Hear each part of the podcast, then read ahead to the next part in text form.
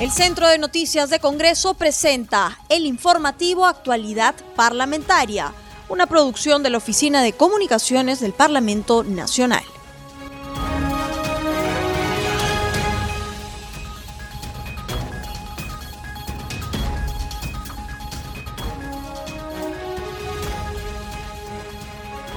Bienvenidos al programa Actualidad Parlamentaria, una producción de CNC Radio El Congreso. Este programa se transmite en las regiones de Apurímac, Radio Estación Solar 103.3, en Arequipa, Radio Azul, en Ayacucho, Radio del Pueblo, en Huánuco, Radio Chalon Plus, en Junín, Radio Superlatina y en Lima Metropolitana, Radio Eco. Los saluda Rómulo Vargas y los acompañaré en esta jornada informativa.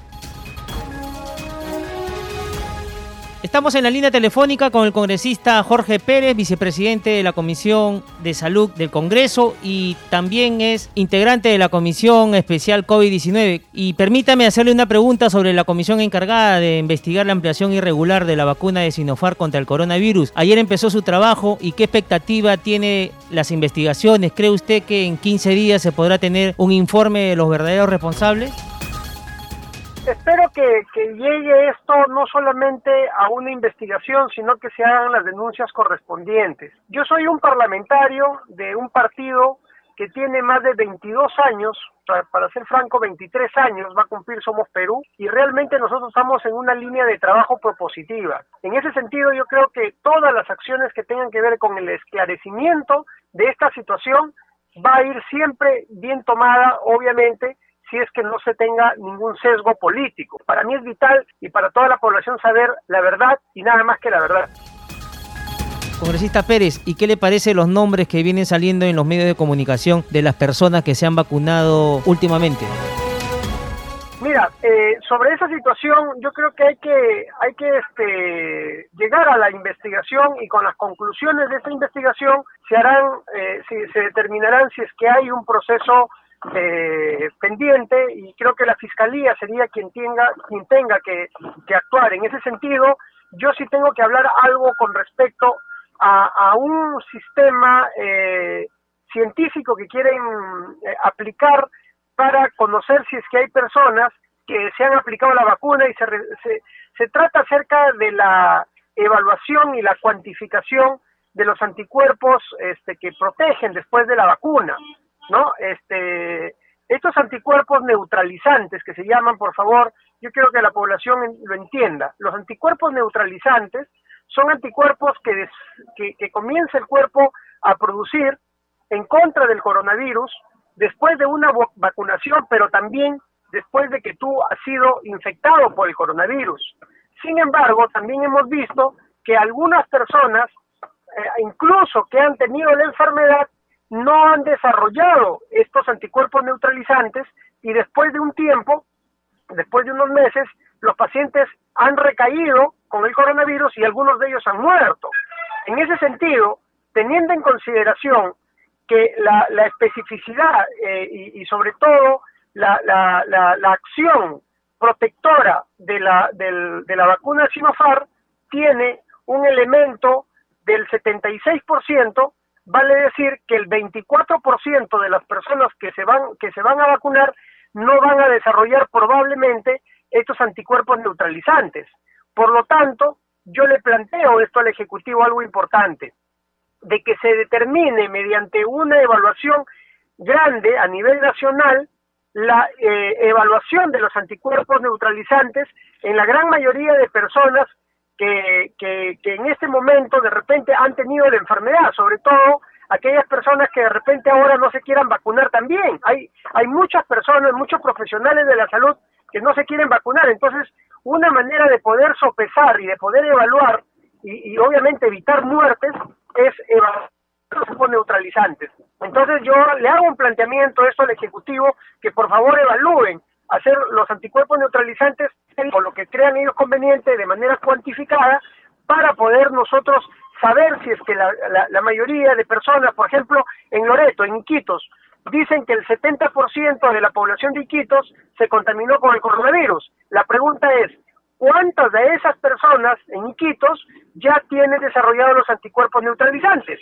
Porque si ya tienen desarrollados los cuerpos los anticuerpos neutralizantes, quiere decir que ya están protegidos contra el coronavirus. Ojalá que podamos hacer un trabajo al respecto para que esta cuarentena y todas estas medidas no sean simplemente algunas decisiones que van en contra de la salud, en contra de la economía y en contra obviamente de las libertades de que tienen muchas personas de salir adelante.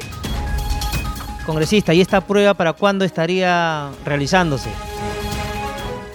Esas, esas pruebas salieron desde la perspectiva de poder eh, hacérselas a los congresistas o a los funcionarios que supuestamente se habían aplicado la vacuna. Pero nosotros sabemos de que la determinación y la cuantificación de los anticuerpos neutralizantes no solamente sirven para los pacientes que se han puesto vacuna, sino también para la gente que ha sido infectada por el coronavirus. Entonces, vale decir, yo, yo quiero que esto de acá se quede, se quede como una, como una información a la, a la gente en general. Cuando una persona se inocula una vacuna, va a desarrollar estos anticuerpos que va a permitir que la enfermedad no sea tan agresiva y no haga el síndrome respiratorio agudo severo provocado por coronavirus sino también tenemos de que los, las personas que no han sido vacunadas pero han tenido la enfermedad, algunas de ellas ya desarrollan estos anticuerpos neutralizantes. Entonces serviría incluso para que algunas personas que ya desarrollaron estos anticuerpos producto de la enfermedad o la exposición al virus ya no necesitarían la vacuna. Entonces son investigaciones que en este momento sí es necesario que el Instituto Nacional de Salud, el Instituto de Epidemiología, comience a trabajar al respecto.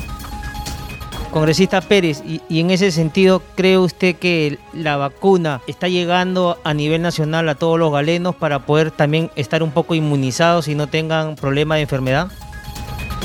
Mire usted, la vacuna no es un medicamento individual, no es un medicamento para poder corregir el problema de una persona. Eh, la vacuna es un medicamento social y lo que se persigue con la vacuna se llama inmunidad rebaño. La inmunidad rebaño, para que todos lo entendamos, se llama inmunidad social. O sea, no sirve de nada, ¿de acuerdo? O, este, solamente vacunar a una o dos personas cuando sabes que la vacuna no, no es que te va a eliminar la contaminación o el contagio a otras personas. La vacuna sirve para que no hagas la enfermedad severa. En ese sentido, lo que tenemos que tener ahorita, juntarnos todos los políticos, reunirnos todos nuestros esfuerzos para poder hacer que la mayor cantidad de vacunas llegue al Perú y poder por lo menos hacer una inmunidad rebaño que representa entre el 70 y 80% de la población, vale decir 60 millones de vacunas necesita el Perú para hacer esa inmunidad rebaño. De lo contrario, solamente vamos a trabajar esto desde una perspectiva individual que no tiene el fin. Este fin de la vacuna no es el fin de una persona, es el fin de toda una sociedad, de lograr la inmunidad rebaño. Y eso es lo que la población a veces no entiende. La gente a veces cree que ponerse la vacuna ya tú estás libre. No, señor, porque tú puedes llevar ese, ese virus a tu papá, a tu mamá, a tus hijos, a tus familiares. Entonces, la solución no es la vacuna una persona por una persona. La solución es la vacuna a más del 70 u 80% de la comunidad para lograr la inmunidad rebaño. Ese es el objetivo de la vacunación, Rómulo.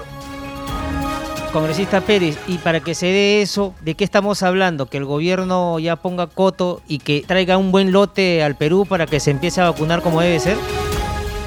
Definitivamente, de eso se trata. Mira, nosotros no solamente tenemos la vacuna de Sinopharm, la China, que, que obviamente ayudará, aliviará con un, un millón de vacunas, pero nosotros necesitamos 60 millones de vacunas acá en el Perú, 60 millones, no un millón. Entonces, en ese sentido, lo que tenemos que hacer ahorita es trabajar con Rusia, trabajar con Estados Unidos, trabajar con, China para poder traer, por ejemplo, el Sputnik 5 o el Sputnik este, B de Rusia o la, o la Pfizer de, de Estados Unidos, con la AstraZeneca de, eh, que también entre Inglaterra y Estados Unidos tienen ahí un, un trabajo muy importante. Entiendo de que Francia también, por medio del Instituto Pasteur, también está tratando de desarrollar una vacuna específica. Tenemos en el Perú este, especialistas en desarrolladores de vacunas que también nosotros tenemos que comenzar a mirar nuestra industria farmacéutica local para poder apoyarnos, para poder tener nuestra propia vacuna también. Porque acuérdate de algo importante, mi querido Rómulo. El gran problema de la vacuna es que no solamente necesitan las 60 millones de vacunas para lograr la inmunidad rebaño, que es el primer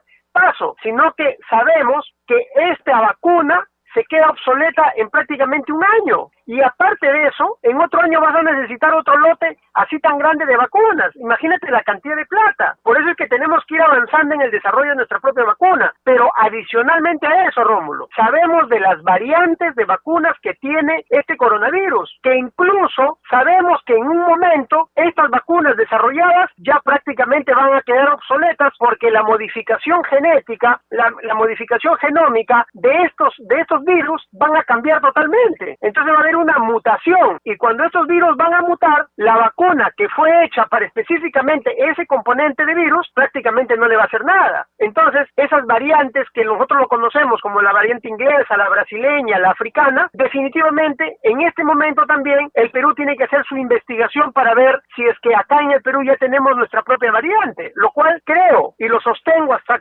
salvo que alguien me diga lo contrario, que acá en el Perú ya deberíamos de tener por lo menos nuestra variante peruana. Entonces, es importante y preponderante que el país comience a desarrollar sus propias vacunas y un plan de vacunación no solamente para el coronavirus de esta primera y segunda ola, sino de las otras olas hasta desvanecer totalmente el coronavirus que por lo menos nos va a tomar hasta el año 2024, mi querido Rómulo. Por eso es importante que ahora en campaña los políticos estén hablando de fortalecer nuestro sistema de salud, de hacer un cambio total en la infraestructura, en el equipamiento y en los recursos humanos, porque este coronavirus llegó para quedarse y los muertos van a seguir y la vacuna no es la única solución, Rómulo.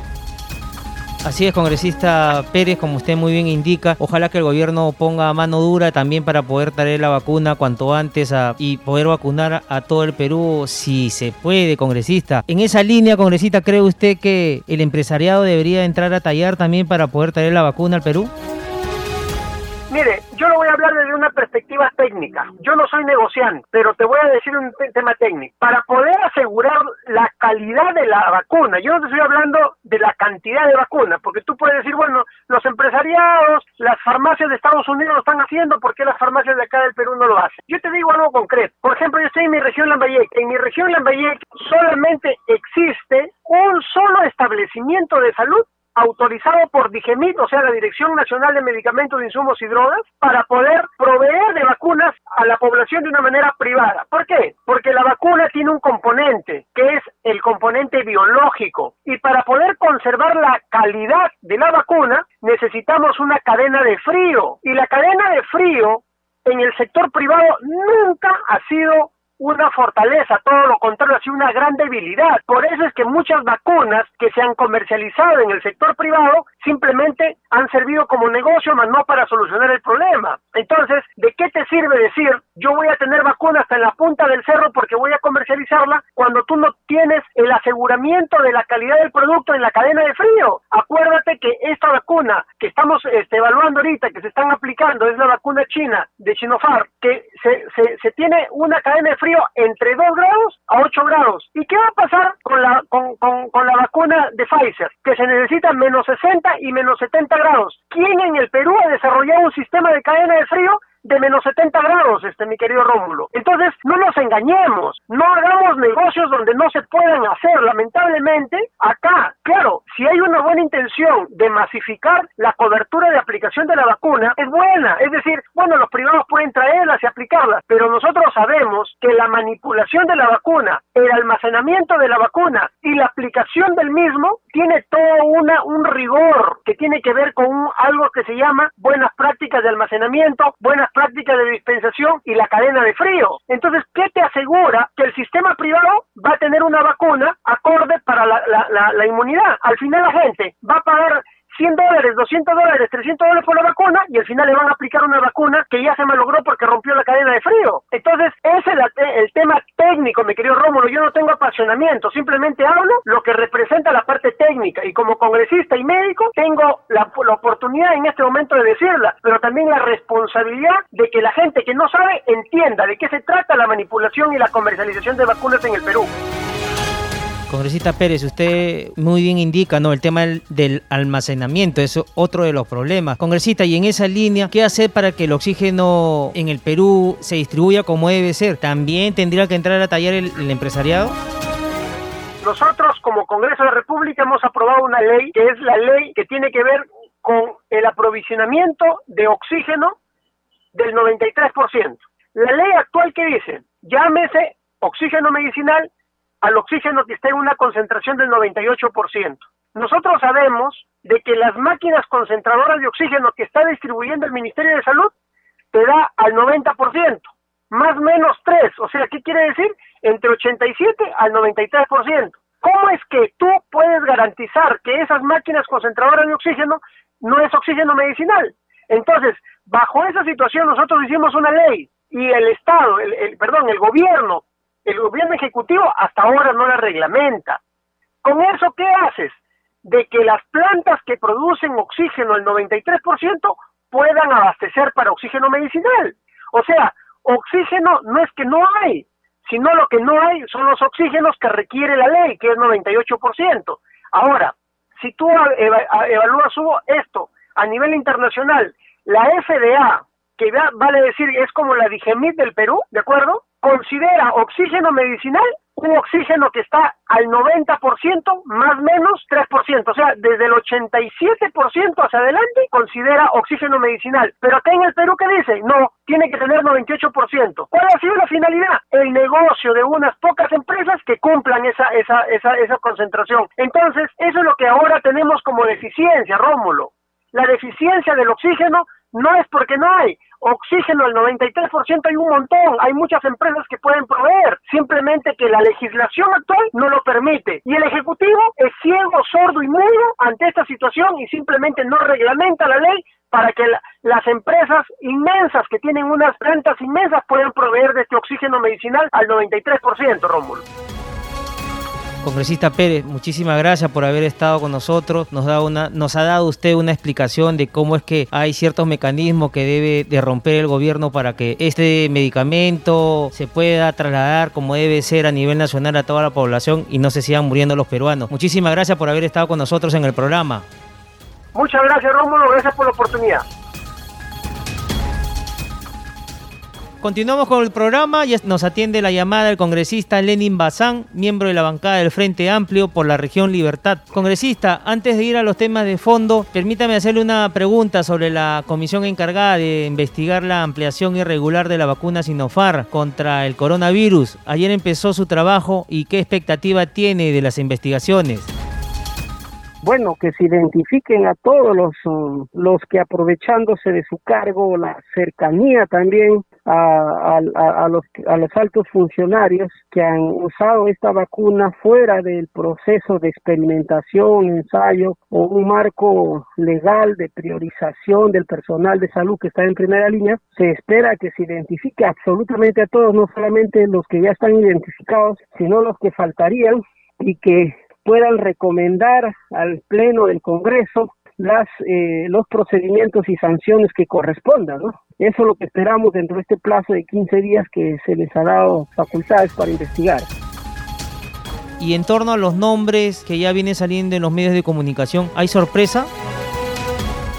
Bueno, sí, cada día la verdad nos, nos sorprende en el sentido de que haya gente nueva, pero eh, de, de los que ya salieron, como Martín Vizcarra, la, la propia ministra de Salud y todos ellos, ¿no? Ya nosotros creo que en el Congreso siempre hemos tenido nuestros, nuestras sospechas fundadas de aquellos políticos que repiten la historia en el Perú de, que se, se, se, se agarran de su, de su cargo o se cogen de su cargo para aprovecharse, ¿no? Esa es, esa es nuestra historia que siempre ha pasado, eh, eh, una burocracia que nos gobierna y se beneficia a sí misma, ¿no? Y eso es lo que ha pasado en este caso con, con Martín Vizcarra y lamentablemente eh, este cúmulo de mentiras que se nos viene, ¿no? También con los, las exministras, con los altos funcionarios cercanos. Entonces, eh, a mí la verdad no me sorprende mucho porque en política hay que tener bien o hay que hay que ser eh, bastante cautelosos en quien te miente y miente a cada rato y miente en todo eh, miente en todo, ¿no? Y al menos los que no solemos mentir en política lo pensamos muy bien para para poder de repente decir algo que no sea verdadero porque sabemos que cuesta más mentirle al pueblo que de repente a una en una relación personal, individual que tú puedas tener con un amigo, una amiga, no sé, no eso es eso es lo que yo creo de, de la mentira en la política. Congresista Bazán, y en ese sentido, ¿cómo poder tener ya la certeza de que las personas que se están investigando puedan tener algún delito funcional o, o un delito político? ¿Cuál sería la connotación ahí? Mira, ahí lo que se, eh, se tiene que evaluar, obviamente, tanto en esta comisión multipartidaria como en las subcomisiones de acusaciones constitucionales, hay temas éticos, ¿no es cierto? Éticos que terminan en sus códigos de ética de los sectores donde han trabajado, temas éticos que están dentro de un sistema legal administrativo. Imagínate, ¿no? Eh, por ejemplo, eh, la regulación de los ensayos clínicos a través del Instituto Nacional de Salud prohíbe de que altos funcionarios con capacidad de decisión eh, se hayan hecho este, hayan sido parte de un proceso de ensayos clínicos. Entonces han hecho, se han cometido eso, ahí hay una falta administrativa, ¿no? Una falta ética también. Pero además de ello, hay delitos que se han cometido, tal como se recomienda ahorita las denuncias que se tienen que hacer a Martín Vizcarra, a Pilar Macetti, ¿no? Hay temas de cohecho pasivo, de repente de negociación incompatible, de colusión, ¿no? Entonces eso se tiene que tiene que determinarse para que el Congreso de la República tome, en base a esos elementos fundados, tome la decisión de la inhabilitación política, por ejemplo, ¿no? De lo mínimo hasta 10 años, estos altos funcionarios que tienen que ser urgentes y también dar cuenta a la Fiscalía del proceso que ya abrió a todos los involucrados para que les sigan las, las investigaciones preliminares que corresponden. Perfecto, congresista Bazán, seguiremos de cerca, pues no, el tema de las investigaciones en esta comisión. Congresista, y cambiándole de tema, ya estamos a 15 días de iniciarse las vacunaciones a nivel nacional en cuanto a los galenos, los médicos, tanto de Lima y el interior del país. ¿Cómo está la situación en su, en su región, en La Libertad? Mire, hay, ya van pues no más de 600 mil trabajadores de la salud que están siendo vacunados, esperamos llegar a millón cuanto antes, espero yo de esa forma. Y acá en la región, como todo en todas las regiones creo, en la región de la Libertad ha habido este problema de que el Ministerio de Salud hasta ahora no tiene bien identificado su personal. Y aparte que no tiene bien identificado, yo creo que obedece razones de intereses subalternos que sigue existiendo de cierta gente dentro del Ministerio de Salud. Porque acá en la primera eh, etapa de vacunación, por ejemplo, un acto bastante bochornoso que yo lo identifiqué y, y pedí información al Ministerio de Salud es que el personal de una clínica, la clínica Sana, por ejemplo, que no atiende a ningún paciente COVID, eh, 153 trabajadores de esta clínica han sido vacunados, ¿no? Entre ellas está la psicóloga que es candidata por el número uno de Fuerza Popular acá en la región de Libertad, no, disculpe, el número dos creo de la región de Libertad, ¿no? Una psicóloga que era que, hace trabajo remoto terminó siendo vacunada, mientras que en otra clínica San Pablo donde se atienden pacientes COVID, eh, ninguno de tres, solamente tres tres personas de su de su de su planilla resultan siendo vacunados y muchos otros profesionales asistenciales de la salud están en primera línea, intensivistas incluso de salud, no resultan siendo vacunados. Entonces tenemos ese problema, ¿no? Ese problema que tiene que corregirse en esta segunda etapa que hemos estado viendo y esperemos que hasta, bueno, hasta ahora no hay sorpresas, esperemos que no vaya, ¿no? Perfecto, congresista. Cambiándole de tema, a raíz del fallo de Telefónica, donde el TC ha fallado en favor de la empresa, donde se deja sin efecto el cobro de 729 millones de soles de una deuda que tenía la compañía, ¿usted está solicitando a la SUNAC información de las empresas que adeudan dinero, congresista?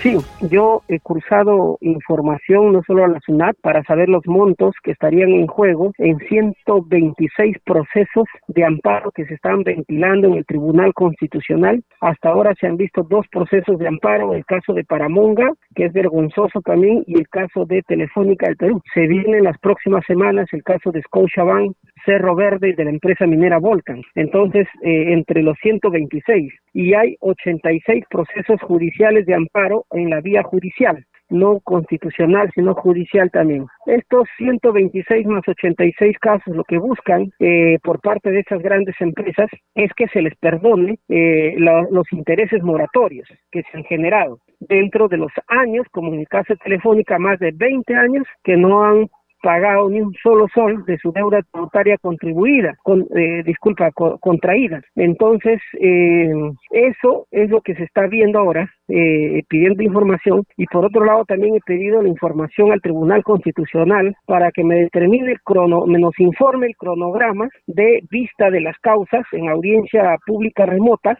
de estas 120, 26 procesos constitucionales de amparo que tienen ahí. ¿Para qué? Para comunicar a la población y que la población esté vigilante. ¿Por qué digo que tiene que estar vigilante? No es con el ánimo de interferir en las decisiones del tribunal, sino que ya tuvimos una experiencia que les consta a todo el Perú, en donde mi despacho y mi persona estuvo viendo el caso del proceso de inconstitucionalidad del decreto legislativo 1421 en una audiencia pública el año pasado, el 16 de septiembre del 2020, como lo, lo denunciamos el caso, lo comunicamos, se volvió mediático, gracias a mi información saqué la lista de SUNAT de cuántas empresas, cuántos miles de millones de soles iba a perder ahí por parte del Estado, que eran más de 9 mil millones de soles, y al verse eso, se hizo, pidió incluso que sea pública la, audiencia, la toma de decisión de los magistrados y resultó el Perú ganando, ¿no? Porque lo declararon infundada esa demanda de inconstitucionalidad y por lo tanto el Estado puede recaudar más de 9 mil millones de soles. Y por eso estamos pidiéndole al tribunal que nos dé el cronograma de esas audiencias para que nosotros nos mantengamos vigilantes, así como estamos pidiendo que en los casos donde hay conflicto de intereses se inhiban, como en el caso de Scotiabank, el magistrado Sardón no puede ser no puede estar de juez. Y cambiándole de tema, estamos en semana de representación. ¿Cuáles son las actividades que usted va a realizar en Trujillo? Mire, hay diversas actividades. En principio, recalcar de que yo, para mí la, todas las semanas son de representación y todos los días no dejamos de salir y, apoyar a la población. Y esta semana tenemos eh, temas importantes. Uno es el tema de combatir el estrés hídrico que tenemos en los valles de la costa liberteña, el valle Jequetepeque, el valle Chicama, en donde ya en coordinación estamos nosotros ahorita eh, viendo con el Ministerio de Agricultura y la Autoridad Nacional del Agua, haciendo un inventario, identificando los pozos subterráneos abandonados en su momento por las cooperativas. Ya estamos identificando más de 150 pozos que van a tener que recibir su mantenimiento que corresponde para que haya la recuperación del agua subterránea y ponerle a disposición del consumo poblacional, que es lo prioritario acá, porque hay poblaciones que están sobreviviendo tan solo con media hora de agua en sus casas cada dos días. Es una realidad triste, lamentable, que seguro está pasando en muchas partes del país y que ahora lo tenemos agendado en esta semana para nosotros. Y también el tema pues del trabajo que vamos a realizar para la creación del distrito del centro poblado del Alto Trujillo como distrito, que es el centro poblado más grande del Perú, que estamos teniendo reuniones programadas con el MES, la PCM y el gobierno regional al respecto. Congresista Bazán, muy amable por haber estado con nosotros en el programa Al Día con el Congreso. Estaremos ya en la semana conversando nuevamente, haciendo un balance de las actividades realizadas. Muchas gracias. Muchas gracias. Ya no hay tiempo para más, no sin antes recordarles que nuestro programa se transmite en las regiones de Ayacucho, Radio El Pueblo, en Ica, Radio Horizonte 102.7, en Lambayeque, Radio Amistad, en San Martín, Radio La Ribereña y en El Braen, Radio AA. Conmigo será hasta la próxima. El Centro de Noticias de Congreso presentó el informativo Actualidad Parlamentaria, una producción de la Oficina de Comunicaciones del Parlamento Nacional. Los invitamos a visitar nuestras redes sociales y sitio web www.congreso.gov.pe.